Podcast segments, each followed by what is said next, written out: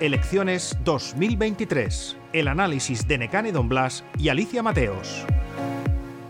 Último día de campaña electoral, Alicia. Llevamos 15 días analizando la actualidad. Hoy será el último día de este podcast. No sé cómo ves tú la campaña electoral. ¿Tú crees que habrá servido para movilizar el voto? ¿Ha servido para desactivar? ¿Ha sido una campaña que te ha parecido de ideas? ¿Cómo la has visto? A mí me ha parecido una campaña muy atípica. Lo hemos comentado, los candidatos estaban cansados, ya deseando que esto acabase y no se ha percibido mucho ambiente electoral en la calle. No eran como antes las grandes campañas que se movilizaba la gente, que te encontrabas eh, banderolas, candidatos y había ambiente electoral. Yo no lo he percibido. Yo no creo que se vaya a movilizar mucho a la gente. De hecho, las campañas tampoco es que movilicen mucho. Se hacen porque se tienen que hacer, pero no son decisivas y creo que está muchísimo menos. De hecho, lo veremos el domingo, pero yo tengo la impresión de que la abstención va a ser importante. Sí, además Baleares es uno de los territorios más abstencionistas. Supongo que el tiempo influirá. No sé si... Hay... Lluvia. Se lluvia. ah, Bueno, pues la gente no irá a la playa. No irá tanto a la playa. Bueno, igual van a votar.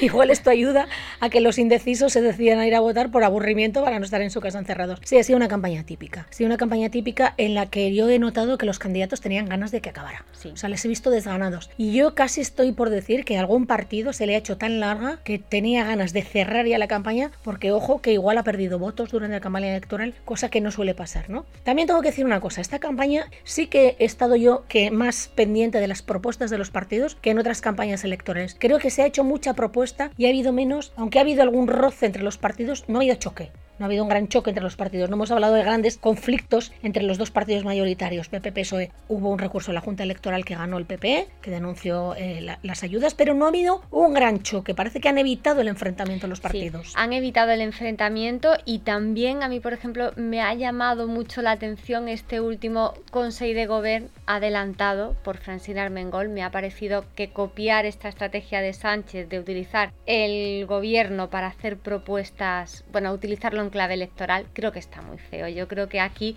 se perciben esos nervios a los que tú hacías alusión y adelantar in extremis un consejo de gobierno es muy feo. Bueno, hay que tener en cuenta que cada voto cuenta, ya lo hemos dicho, ¿no? Yo recuerdo hace muchos, muchos años, eh, creo que eran las elecciones del año 1999, en las que Juan Fajeda estuvo una temporada, el, el que tenía que ser alcalde de Palma, estuvo varios días que estuvo en el limbo porque no se sabía si sería alcalde o no sería alcalde, porque eh, al final fue alcalde por creo que fueron 53 votos en Palma. 53 votos más del PP supusieron la alcaldía de Palma. Los nervios vienen de allí, ¿no? De que esta vez todos son conscientes de que cada voto va a contar. Sí, pero los nervios no justifican utilizar herramientas que no son justas. Y esta estrategia que estaba utilizando Pedro Sánchez, que aquí no se estaba aplicando, sí se hizo en su día con aquel recurso de la Junta Electoral que tú decías, y precisamente por el mismo tema, por la semana laboral de cuatro días, que ahora ya cerrando la campaña se recurra a esto, pues es como que la ensucia un poquito.